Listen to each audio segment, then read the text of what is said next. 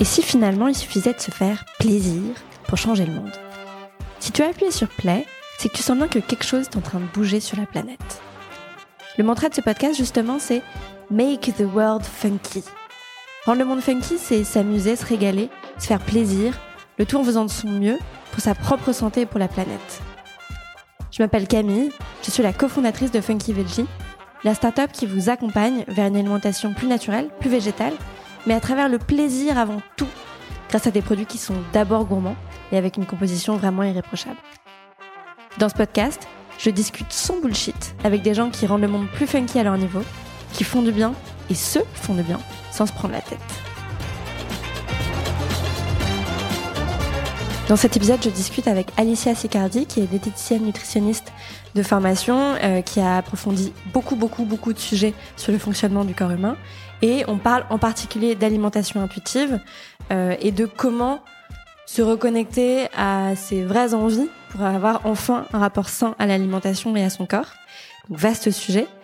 Euh, Alicia a contribué à mon livre Ma vie en plus funky et veggie. C'est l'expert nutrition du livre.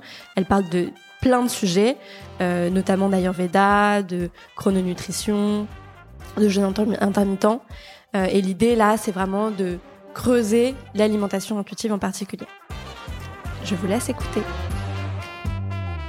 Bonjour Alicia. Bonjour Camille. Alors qui es-tu?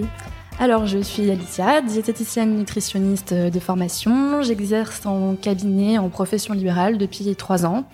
Et j'accompagne essentiellement des personnes qui euh, sont sujettes aux troubles du comportement alimentaire euh, via des approches, euh, notamment via l'alimentation intuitive et puis le rapport, un rapport sain au corps et, et, à son comportement alimentaire. Ok, vaste programme. Oui.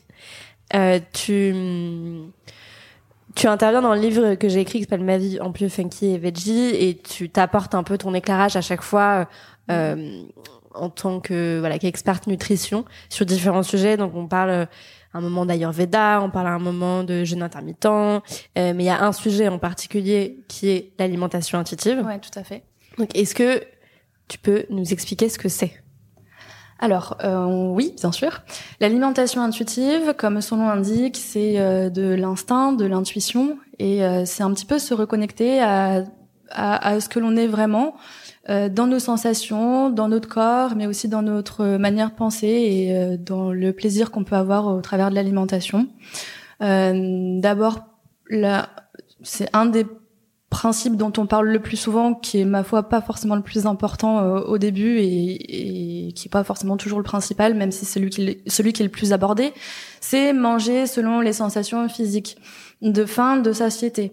Euh, bah, j'ai mon ventre qui gargouille et ce, quelle que soit l'heure sur la pendule, et eh ben il faut que j'assouvrisse mon envie de manger, mon besoin de manger pour répondre à mes besoins physiologiques. Et puis quand euh, je n'ai plus faim, je suis à satiété, normalement, bah, j'arrête de manger. Et ce qui est pas forcément ce qui est euh, promu aujourd'hui euh, dans la diététique. On nous dit qu'il faut manger à des heures fixes, 8h, midi, 19h par exemple, si on se prend en France, si, si on se positionne euh, en, en, France. Mais du coup, on est complètement déconnecté de notre corps parce qu'on n'a pas forcément faim à 8h, midi, 19h. Hmm. On suit les règles de la société sans forcément suivre les règles de notre corps qui sont euh, bah, très dépendantes de chacun d'entre nous puisqu'on est un peu tous différents. Mais du coup, toi, ton recul sur ça, sur le fait que dans euh, les programmes traditionnels, on conseille de manger à des heures fixes mm, mm. euh, pour euh, voilà pas euh, pour que le corps s'habitue en fait et je sais pas des stocks plus plus facilement s'il est habitué. Enfin en tout cas c'est comme ça que moi on me l'a vendu, tu vois. c'est quoi le recul sur ça? Ça marche pas? Alors, je vais vous donner un contre-exemple. Si on regarde en Espagne, par exemple, ils mangent à 14h et 22h. Ils mangent pas à midi et 19h. Ils ne mangent pas forcément selon les, mêmes horaires que nous, alors que c'est un pays qui est juste à côté. Et pourtant, ils sont pas en meilleure ou en moins bonne santé. Ils ont, il y a un, temps qui est plus long entre le repas du midi et le repas du soir, par exemple, par rapport à ce qui est promu ici. Et c'est pas pour autant qu'ils ils perdent plus ou moins de poids de manière plus optimale. Je pense que et puis alors un, autre exemple c'est que pendant des années euh, l'horloge n'existait pas, les montres n'existaient pas pendant des centaines et des centaines d'années. Et comment faisaient les gens pour euh, pour savoir quand est-ce qu'il fallait manger, et eh ben ils se fiaient à leur euh, sensation de faim et puis aussi au lever du soleil, au coucher du soleil. Donc c'était pas forcément des horaires fixes toute l'année, euh, ni d'un jour sur l'autre. C'était plus par rapport à leur environnement et à leur ressenti. Ils mangeaient de manière un peu plus intuitive, comme le prône l'alimentation intuitive. Parce que comment sont alors ça, je me suis toujours demandé comment sont apparus les repas? Tu vois le principe de bonjour, c'est le petit déjeuner. Tu vois? Comment est-ce qu'on est arrivé à ce principe de il faut faire euh, X repas par jour euh? je, je, pense que c'était des, des choses qui se posaient pas trop à l'époque. On mangeait quand on avait faim. Et puis en plus, euh, c'était, euh, je, si on remonte à une époque vraiment, vraiment, vraiment très ancienne, l'âge de la préhistoire, où il fallait aller chasser le mammouth pour euh, qu'il y ait toute la tribu qui mange dessus. C'était en fonction aussi de certaines règles culturelles. Le matin, les gens avaient besoin de force pour tenir toute la journée. Donc je pense qu'il y avait un repas le matin. Euh, je suis pas une experte d'anthropologie, donc je je peux pas le garantir avec euh, certitude. Mais je pense qu'il ne faisait pas trois repas par jour comme on peut le faire aujourd'hui. Ça c'est quelque chose et ça c'est avec certitude qui est très récent. Euh, pendant des années, des années, des centaines d'années, on faisait que un à deux repas par jour euh, pour, euh, bah, pour pour maintenir, pour avoir des forces, pour euh, durer mm. toute la journée, avoir de l'énergie nécessaire pour faire fonctionner notre corps de manière euh, optimale. Et puis surtout pour une bonne raison c'est qu'il n'y avait pas de supermarché en bas de la maison pour aller faire nos petites courses. Et quand il fallait euh, aller chercher son alimentation euh, et puis courir les champs même même à l'époque où il y avait l'agriculture qui arrivait quand même hein, il fallait aller dans le champ chercher les pommes de terre chasser sa viande ou son poisson. C'est c'était pas une l'alimentation n'était pas à portée de main. Et donc du coup on prenait avec un peu plus de recul le fait de faire mmh. trois repas par jour. C'était pas toujours possible. C'est pour ça, que des préparations quand même. C'est pour ça finalement que même le jeu tu vois, était inscrit dans notre ADN de manière hyper naturelle parce que, oui. bah, en fait, euh, il y a des moments où euh, la récolte était pas ouf et euh, voilà. On se retranchait sur autre chose. Je, mais effectivement, les périodes de, non prise alimentaire étaient beaucoup plus longues et aujourd'hui, la prise alimentaire régulière euh, est favorisée du fait qu'on a une surabondance alimentaire, si je puis dire, et surtout une facilité de trouver la nourriture qui n'est n'était pas du tout euh, le cas à l'époque, ce qui n'était pas du tout le cas à l'époque. Ouais. Et qui demande pas du tout d'effort physique. Ah, ça dépend très faible. Certains, mais la, plupart des personnes où on soit une supérette en bas de chez eux, soit euh, on la voiture qui les attend pour aller d'un point, enfin de la maison jusqu'au supermarché. Euh, et il y en a qui ne quittent même pas leur maison, qui font leur course sur le drive, et je, je, je ne les blâme pas loin de là. Mais disons que c'est sûr qu'on ça demande beaucoup moins d'efforts euh, pour trouver ce, ce, de, ce dont quoi se nourrir. D'accord. Donc revenons-en à nos moutons. L'alimentation intuitive. Oui. Euh, une des règles, enfin une des règles. Déjà, c'est qu'il n'y en a pas. voilà. Oui, je, le, je suis pas du tout d'accord avec le mot règle. c'est des principes et encore même les principes. Je dirais qu'on a mis un nom sur l'alimentation intuitive pour le rendre compréhensible par tous. Mais en fait, quand on appelle ça l'alimentation intuitive, on peut sous-entendre que c'est une méthode. Et qui dit méthode dit règle, qui dit règle dit euh, bah, forcément je peux déroger à la règle si je ne mange pas quand j'ai faim et que je ne m'arrête pas quand j'ai plus faim. Bah finalement j'ai dérogé à la règle et je me culpabilise parce que même euh, ça je suis pas capable de le faire. Et je pense que ça culpabilise un petit peu les, les, les personnes. Donc je pense qu'il y a autant de règles alimentaires qu'il y a d'individus sur cette planète et de manières de manger qui sont différentes et qui sont propres à chacun. Et donc du coup, de parler de règles me dérange un petit peu maintenant. Voilà, pour euh, expliquer les choses et que tout le monde s'entende, on a posé des mots dessus et on a mis des principes dessus. Mais bien sûr, euh, l'idée, effectivement, comme tu l'as très bien dit, il y a, la première règle, c'est qu'il n'y a pas de règle. Ouais. ça peut paraître anarchique un petit peu comme ça aussi. Non, hein. mais dans tous les cas, l'idée c'est de fournir une boîte à outils oui. euh, et euh, qu'il n'y a rien de mieux que l'expérience pour tout tester. Voilà. Et c'est le principe d'ailleurs du livre où euh, sur la partie nutrition, toi et moi, on a vraiment travaillé main dans la main pour offrir une palette de choses et que chacun s'adapte, euh, adapte euh, les choses selon son corps. Quoi. Teste et puis trouve ce qui lui convient le mieux. Il n'y a pas de, de principe qui soit mieux qu'un autre. Et, euh, ouais. ouais. Et euh, du coup, à qui s'adresse l'alimentation intuitive? Tu vois, comment est-ce qu'on y vient? Parce que c'est là où le serpent se mord un peu la queue. C'est que tu vois, beaucoup de gens vont y venir en se disant euh, j'ai du poids à perdre. Ouais. Euh, donc, comment est-ce qu'on y vient? Parce qu'en fait, les gens qui vraiment vivent l'alimentation intuitive, c'est des gens qui n'ont jamais réfléchi à ça et qui n'ont pas forcément mis de mots dessus. Oui. En tout cas, j'imagine ceux qui vivent le mieux, c'est la fameuse personne qui est euh, svelte et que tu as l'impression qu'elle est svelte naturellement. Non, c'est juste qu'en fait, quand elle a pas faim, elle mange pas. Ouais, c'est le, le ce qu'on appelle oui le mangeur euh, serein quoi, le qui se prend pas la tête à savoir. Euh, oui, oui, bien sûr. Et souvent dans la société d'ailleurs, si je parle de, mm, en tout cas mon expérience, c'est des mecs parce que, enfin en tout cas autour de moi, ça dépend des cultures. C'est plus des mecs parce que euh, j'ai l'impression qu'il y a eu moins de règles euh, à poser autour de la nourriture et que du coup bah ils sont beaucoup plus reliés à ce à ce qu'ils ressentent peut-être. Alors j'ai j'ai des, des, hommes aussi ouais. qui consultent euh, qui sont pas ok avec leur rapport avec leur corps et il y a toute une mode euh, en ce moment euh, autour du enfin en ce moment depuis quelques années autour du fitness aussi et les la sculpture du corps. Je pense que les, les, hommes en moindre mesure sont sont soumis aussi à des pressions sur le culte de l'image mmh, corporelle et peut-être qu'on en parle moins ou que ça paraît moins évident et que les hommes se sentent peut-être moins concernés de prime abord mais je pense qu'il y a une pression aussi. Maintenant, effectivement, je, je suis d'accord avec toi. J'ai moins de d'hommes qui sont concernés par ces problèmes. Peut-être parce qu'ils se mm. manifestent moins aussi. Oui, c'est sûr. Ouais. Euh, donc, du coup, t'as beaucoup de gens qui consultent. Oui. Et qui à la base viennent te voir parce qu'ils ont des troubles du comportement alimentaire ou, qu'ils ont peut-être du poids. à perdre. Euh, et comment est-ce qu'ils vont vers l'alimentation intuitive vu que euh, c'est un peu euh, le contre-régime. Oui, euh, oui, complètement. Alors, euh, l'alimentation intuitive en soi, on l'a dans nos gènes, j'ai envie de dire, si je peux le dire comme ça, dès notre naissance, parce que si on prend un bébé, le comportement alimentaire du bébé, il va crier quand il a faim et qu'il a besoin de manger et euh, il va arrêter de pleurer quand il aura enfin il sera à satiété et ça il s'en fout de quelle heure il est sur la pendule puisque des fois il pleure au milieu de la nuit il réveille tout le monde et parce qu'il a faim et qu'il a besoin de manger et qu'il mange et après ça va mieux. Donc ce comportement là il l'a on, l'a tous je pense plus ou moins à notre naissance.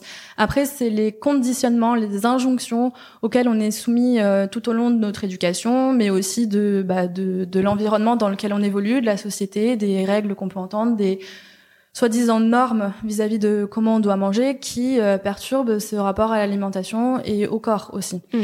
Et effectivement, les gens qui arrivent aujourd'hui au cabinet, soit ils ont, enfin en tout cas en ce qui me concerne, ont soit des problèmes de, de troubles du comportement alimentaire, soit euh, des envies de perte de poids des besoins de, de perte de poids, euh, pas forcément toujours avérés d'un point de vue santé, j'ai je, j'ai envie de dire, et ils sont pas tous forcément prêts à entendre le fait que ben pour euh, se sentir bien dans son corps, il faut sortir l'envie de perdre du poids, qui peut être légitime aussi. Je suis pas en train de dire qu'il faut pas avoir envie de perdre du poids. C'est juste que ça doit pas devenir obsessionnel. Enfin, ou, du moins, on, c'est c'est handicapant quand ça devient obsessionnel. Et euh, il y a des personnes qui euh, ne sont pas à un stade de leur cheminement via l'alimentation pour être prêt à entendre ou à appliquer euh, les conseils que je donne vis-à-vis de l'alimentation intuitive. Ça, on est d'accord.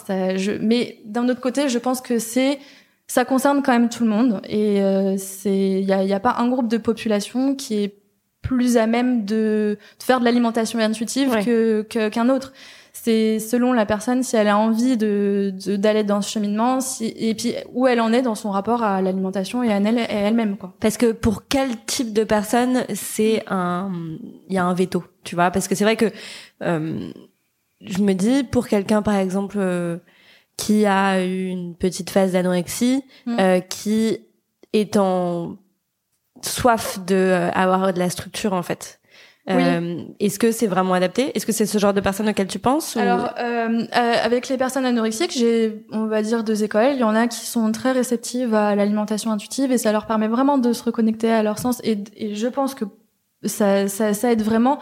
Maintenant, oui, effectivement, il y a un cadre que, que l'on met au début et c'est en fonction de la progression du patient, euh, enfin de, de la personne que je suis avec elle-même et, euh, enfin de ce qu'elle est, de, de, son cheminement en fait. Elles arrivent le premier jour, elles sont peut-être pas aptes à commencer avec l'alimentation intuitive et au fur et à mesure de leur parcours, au fur et à mesure des consultations, elles s'y ouvrent de mieux en mieux parce que il y a des, des, du travail sur elles-mêmes qui est, qui est fait. Et comme je disais au début, l'alimentation intuitive, c'est pas seulement euh, manger quand j'ai faim et arrêter quand j'ai plus faim. Ce serait vraiment trop réducteur de de, de parler de l'alimentation intuitive dans ce sens-là. Il y a aussi toute une partie qui consiste à, à gérer les émotions, avoir, euh, ne pas avoir recours à l'alimentation pour gérer les émotions. Et ça, c'est un gros travail qu'on peut faire euh, chez toute personne, hein, même euh, chez quelqu'un qui, voilà, par, par exemple, la, la, personne anorexique, on va peut-être lui donner un cadre au niveau alimentaire, mais on va peut-être aussi lui faire faire des exercices de dégustation, des exercices de gestion des émotions qui euh, font partie, à mon sens, de l'alimentation intuitive et qui pourtant ne concerne pas forcément toujours euh, ce qu'on met dans l'assiette, quoi. Mmh. Et, faire évoluer après les conseils qu'on donne et les, euh, les principes euh, au fur et à mesure de si la personne est, est, prête à les recevoir ou pas, ou a envie de les recevoir, parce qu'il y en a qui sont prêts et qui ont pas envie. Enfin, c'est pas, c'est pas une religion, quoi. Ouais, donc en fait, ce qui est dingue, c'est que ça se joue pas essentiellement dans l'assiette. Ça se joue dans Ah la non. tête avant Beaucoup. tout. Oui, oui, beaucoup. Et donc c'est du développement personnel, quoi. Oui, enfin, si on veut mettre un mot là-dessus et mettre dans une case, oui, c'est du développement personnel. C'est c'est surtout, enfin, rétablir un rapport qui est qui est serein entre la personne et ce qu'elle mange et la vision qu'elle a de son corps. Donc oui, il y a des exercices qui sont inspirés du développement personnel. En tout cas, moi, j'en pratique. Après, enfin, je- j'en fais pratiquer, mais il y a même aussi des séances d'auto-hypnose. Par exemple, je, ça m'arrive de- d'envoyer des, des patients qui ont des croyances limitantes par rapport à leur alimentation chez un hypnotiseur, parce que c'est pas mon job, je suis pas formée à ça, et, et pourtant, je sais que ça a des super bons résultats et que ça va dans le sens de se libérer des croyances sur l'alimentation, des règles sur l'alimentation, et donc du coup, ça va dans le sens de l'alimentation intuitive. Ouais, parce que toi, dans les patients qui viennent te voir, en tout cas, Mm. euh, t'as l'impression que dans la majorité des cas, le problème, il est pas une question de euh, combien de grammes de porridge j'ai mangé ce matin, mais plus une question de, ok, euh, qu'est-ce qui se passe quand je mange dans ma tête? Oui, il y a la, c'est la manière de penser l'alimentation qui, à mon avis, a le plus d'impact sur euh, comment l'alimentation se traduit dans le corps aussi. Mm. Euh, je pense pas que si on mange, je, je, je connais même pas les quantités pour te dire. Je n'ai pas Mm. calculé de calories depuis que j'ai eu mon BTS diététique. Alors, euh, ça peut paraître une hérésie, mais en fait, euh, je pense que c'est l'inverse qui, qui en est une. Euh, je, je sais pas combien pèse un porridge, mais que qu'on mange 200 grammes de porridge ou 300 grammes au petit déjeuner, je pense pas que ça. C'est plus genre de 40-50 grammes. Bon, moi qui fais, vraiment le. parce que non mais parce que pour le coup, moi les recettes c'est mon truc. Donc voilà. euh, Bah, Donc si on fait les recettes en suivant et que ça fait, si on mange que, je sais pas 70 grammes au lieu de 45, je pense pas que ça a un énorme impact, euh, puisque si on mange 75 grammes, c'est qu'on avait faim techniquement, c'est qu'on en avait besoin. Mm. de- Alors après, c'est tout dépend de pourquoi on les mange. C'est c'est là aussi toute la question. Si vous vous levez le matin, que vous avez faim euh, plus que d'habitude, parce que peut-être que vous avez fait plus de sport la veille, ou que vous avez mangé moins, ou tout simplement parce que vous avez plus faim, et que vous mangez pas le le chiffre, le grammage qui est recommandé, je vois pas du tout où est le problème. Il y a Ouais. pas de problème. Surtout que ça se répercute souvent sur les repas d'après. On va avoir naturellement moins faim sur les repas d'après ou pas, parce que si on s'est dépensé dans la matinée, qu'on a eu une grosse activité intellectuelle ou physique, et ben il est possible qu'on ait plus faim au repas d'après, et malgré le fait Ouais. qu'on ait déjà eu un gros petit déjeuner. Et tout ça, c'est des, ques- c'est c'est des questions qui chez une personne qui a qui se pose pas cette question, en fait, elle se pose tout simplement pas les questions de savoir est-ce que j'ai mangé tant de choses ou tant de calories et ça c'est des concepts qui sont assez récents parce que enfin assez récents dans l'histoire de l'humanité. Je parlais des montres et des horloges tout à l'heure, mais la balance et euh, les calculatrices de calories, ça n'existe bah, que depuis quelques bah, centaines d'années, mais ça remonte pas non plus euh, Mm. par rapport à l'histoire de l'humanité. On a fait longtemps sans, et euh, je pense qu'on se portait mieux, dans, en tout cas dans notre rapport psychologique à l'alimentation. parce que alors c'est quoi ta vision des calories?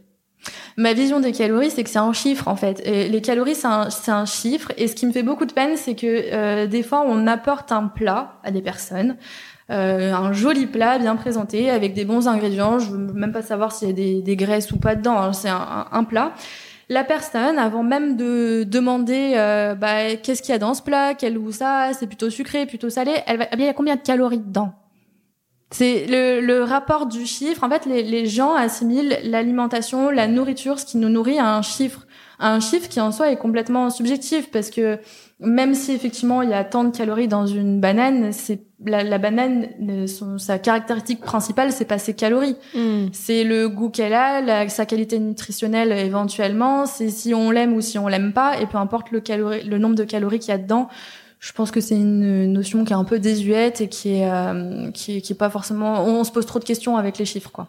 Ouais. On, on accorde trop d'importance aux chiffres, je pense. Et pour en revenir à l'alimentation intuitive, euh, de ce que je comprends, il y a différentes phases quand Mm. on se met à l'alimentation intuitive. Est-ce que tu peux les expliquer un petit peu? Alors, euh, ce qu'il y a, c'est que pour les personnes qui... euh, il y a- il y a un- on prend le cas de figure le plus classique de ce que je peux avoir, des personnes, des femmes, qui ont fait des régimes pendant longtemps, qui ont fait un, un, un yo-yo au niveau du poids, je perds du poids, je reprends du poids, je perds du poids, je reprends du poids. Quand on passe à l'alimentation intuitive, donc la base étant, bah, je rejette complètement la mentalité des régimes, donc j'arrête de faire des régimes. Euh, le corps, la physiologie même du corps a été euh, menée à mal, d'autant plus si ça fait un certain nombre d'années que la personne fait des régimes et les fait yo-yo.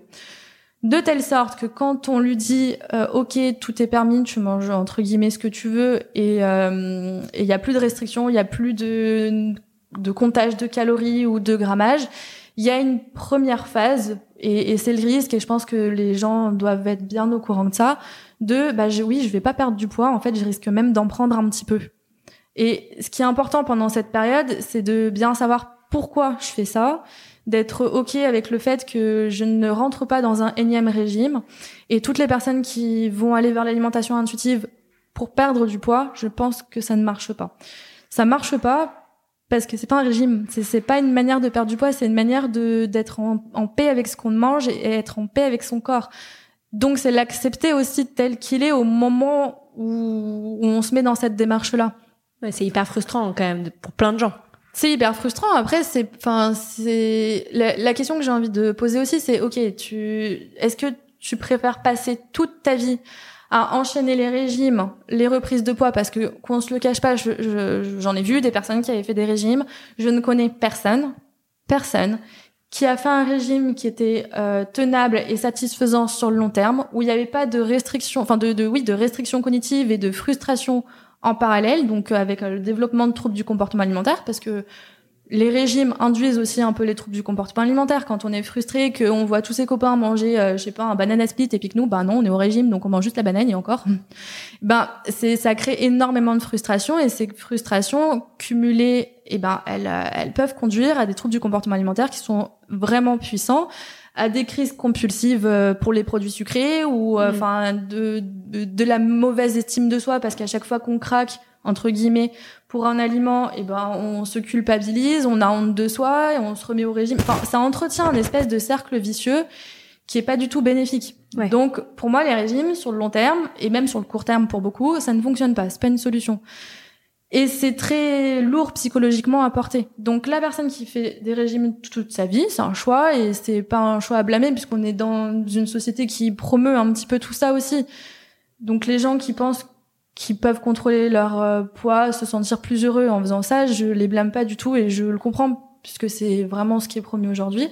Néanmoins, est-ce qu'elles préfèrent rester dans cette souffrance toute leur vie ou plutôt prendre le chemin de OK, je serais un peu frustrée parce que j'aurais pas forcément euh, le, le bikini body qui peut être euh, vanté un petit peu de partout, mais être en paix et en bonne relation avec ce que je mange, arrêter de me poser 50 000 questions, arrêter d'être frustrée, arrêter de, de m'omnubiler par mon image et par mon poids. Est-ce que je serais pas plus en paix avec 2-3 kilos en plus, ou plus des fois, que avec les régimes toute ma vie? Et ça, c'est Mm. un choix, quelle que soit la décision de la personne, c'est parfaitement ok, il y a aucun Ouais. problème avec ça.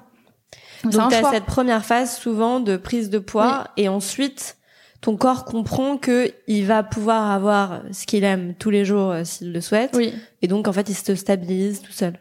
se stabilise, ça prend plus ou moins de temps. Voilà, je pense que ce qu'on peut promettre aux gens au mieux du mieux avec l'alimentation intuitive, c'est pas forcément de perdre du poids, même s'il y en a qui perdent du poids euh, in fine avec. Hein. Ouais. Euh, c'est surtout de bah, stabiliser le poids. Oui, effectivement. Arrêter de faire le yo-yo, ça oui, complètement. Ça oui, oui, oui, je peux l'affirmer avec certitude. euh, On, on- on stabilise le poids. Oui.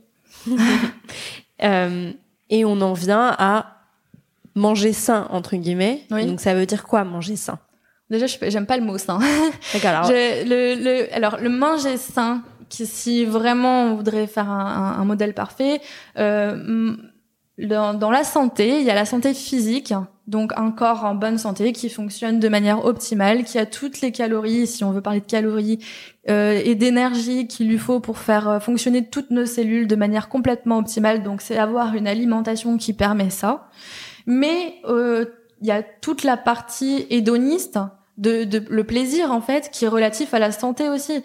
Une personne qui euh, est mal dans sa peau, une personne qui est en dépression, une personne qui euh, se, enfin qui a une mauvaise estime d'elle, même si elle mange très sain au sens où on l'entend tous les jours, je mange cinq fruits et légumes par jour, je, voilà, on les connaît les règles. Je ne pense pas que ce soit une personne qui mange sainement et je ne pense pas que ce soit une personne qui soit en bonne santé puisqu'il y a tout l'aspect psychologique et hédoniste qui, qui manque. Donc hmm. manger sain, c'est manger euh, de manière optimale pour satisfaire la santé du corps et de l'esprit, je pense. Et si tu avais un, une expression euh, pour remplacer manger sain, ce serait quoi? Je sais pas.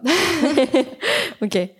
To be defined. Je, je, je l'ai, mais il faut que je. Si vous avez des idées, les gens, dites-nous. Euh, Peut-être arrêter de vouloir parler de manger sain en fait, essayer de juste euh, pas se poser la question de comment on mange, mais juste de manger, manger normalement. Enfin, il y a mm. encore la normalité, il faudrait la définir et j'ai pas de définition de ça puisque c'est très propre d'une personne à l'autre. Ouais. C'est manger euh, pour soi, selon ses choix, ses besoins, ses plaisirs. Ok. Manger de manière Génial. Euh, personnalisée. Et euh, s'il y avait, euh, voilà, est-ce qu'il y a des, est-ce qu'il y a des routines, est-ce qu'il y a des choses qu'on peut mettre en place dans sa dans son quotidien mm-hmm. qui aident à avoir euh, un meilleur rapport à l'alimentation, mais qui ne concernent pas les aliments de manière directe? C'est-à-dire, je sais pas, tu parlais de de d'être euh, plus en accord avec soi-même. Forcément, je pense tout de suite à la méditation, par exemple.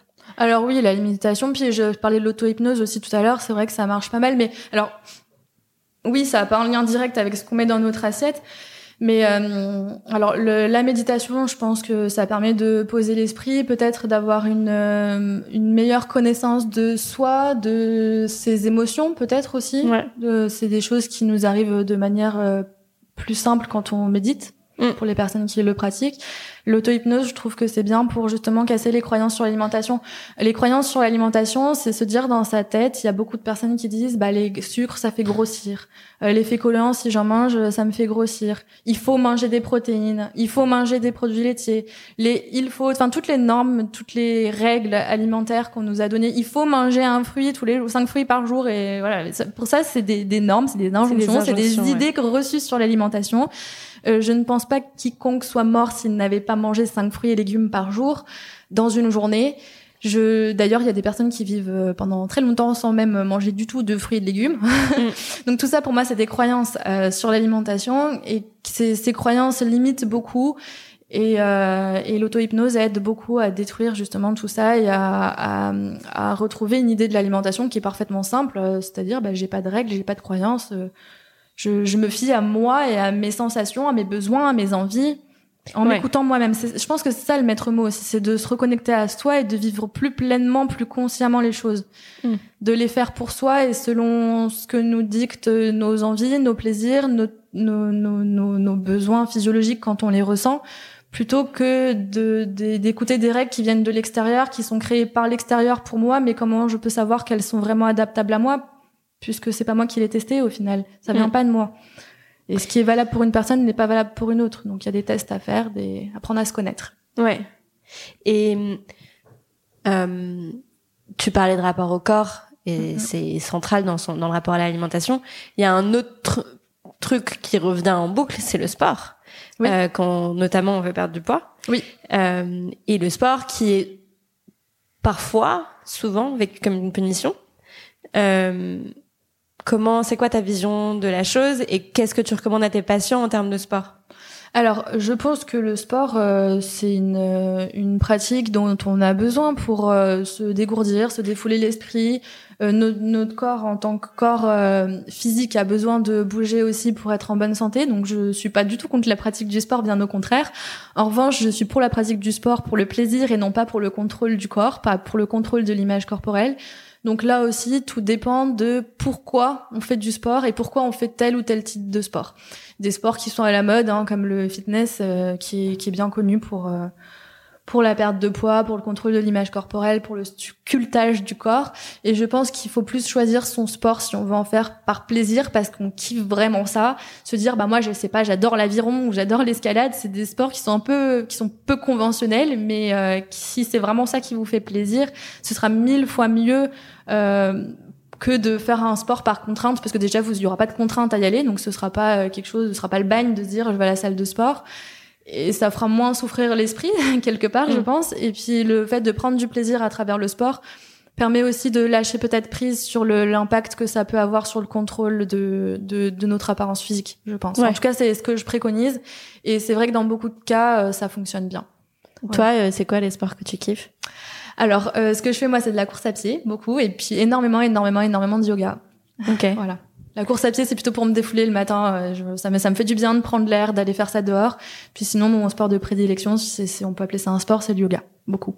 Mais c'est carrément un sport, tu rigoles? Oui, oui, c'est très physique. J'ai courbature, déjà. Euh, Mais c'est vrai que j'imagine que tu disais ça parce que c'est plus qu'un sport.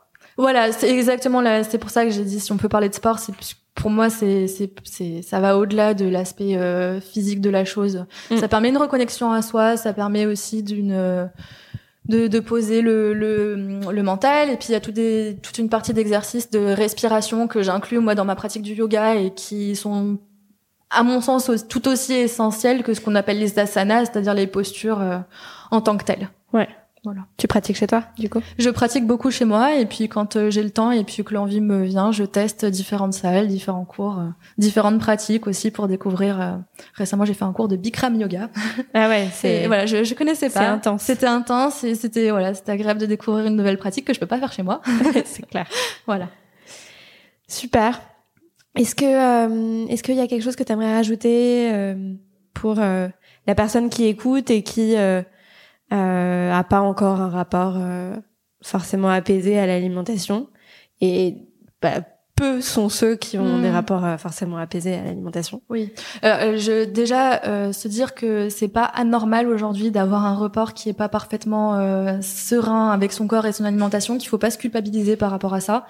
Que ben, même moi, en tant que professionnel de santé qui suis quand même spécialiste du sujet, euh, ben, j'ai eu des périodes euh, et j'ai toujours des périodes où je me mets un peu en question vis-à-vis de l'alimentation, notamment, euh, alors moi ça va pas être sur le poids, le contrôle du poids ou des calories, mais c'est plutôt sur les aliments, euh, parce qu'il y a des pesticides, des additifs, voilà, ça me tient, Mm. c'est des questions que je me pose toujours euh, beaucoup souvent et c'est je pense parfaitement légitime.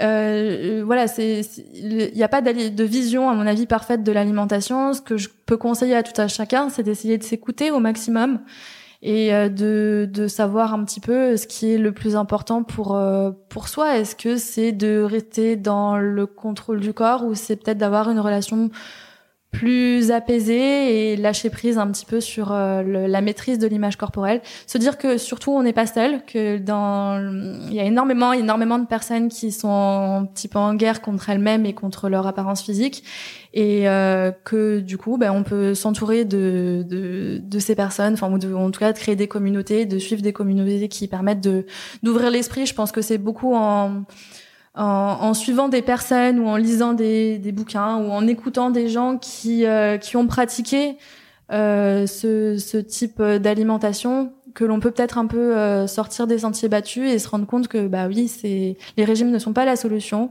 et qu'il y a des manières de se sentir un peu mieux euh, dans son corps et dans son assiette Ouais. ça existe c'est possible et que c'est pas parce que vous vous n'y arrivez pas tout de suite là maintenant que vous êtes bizarre non c'est normal il y a des, une reprogrammation alimentaire et une reprogrammation de la vision de voir euh, le corps et, et, et l'assiette qui sont euh, Ouais. qui sont nécessaires C'est un entraînement.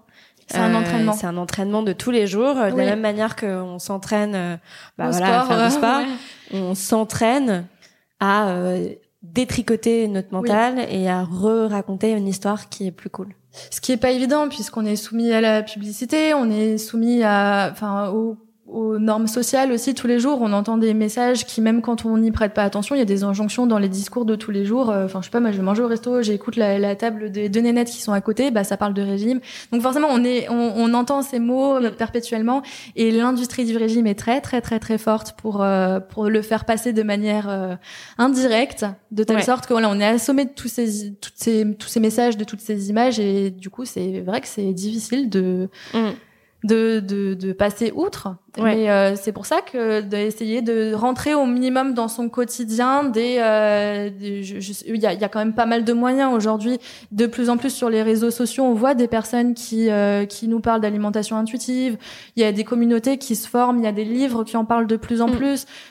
À force de se répéter les messages et de les lire tous les jours, peut-être peut-être passer son temps à ça non plus, mais en tout cas à force de changer les croyances qu'on a en écoutant ou en lisant des choses qui sont dans qui vont dans ce sens, ça nous permet aussi nous de faire son notre petit bout de chemin et de, de Ouais. semer des graines vis-à-vis de ça. Mais en plus, on est obligé de se le répéter parce que comme Oui. sans qu'on le sache, on nous répète toute la journée des injonctions négatives sur notre corps et sur, la, Oui. sur notre rapport à l'alimentation. En fait, on est obligé de compenser déjà, Oui. euh, ne serait-ce que ça. Mais en tout cas, c'est c'est une très bonne euh, fin à ce podcast puisque le nom du podcast c'est Make the World Funky. Et en fait, Make the World Funky, rendre le monde plus cool, rendre son rapport à soi plus cool, c'est un effort, Oui. euh, mais qui vaut le coup. Qui vaut complètement le coup pour être euh, plus en paix. Merci beaucoup Alicia. Merci Camille. Merci beaucoup de nous avoir écoutés. N'hésitez pas à laisser un commentaire sur la plateforme de votre choix, à suivre Funky Veggie sur Insta et à nous identifier si vous mettez ce podcast en story. Ça fait toujours super plaisir. Et surtout, n'oubliez pas, make the world funky.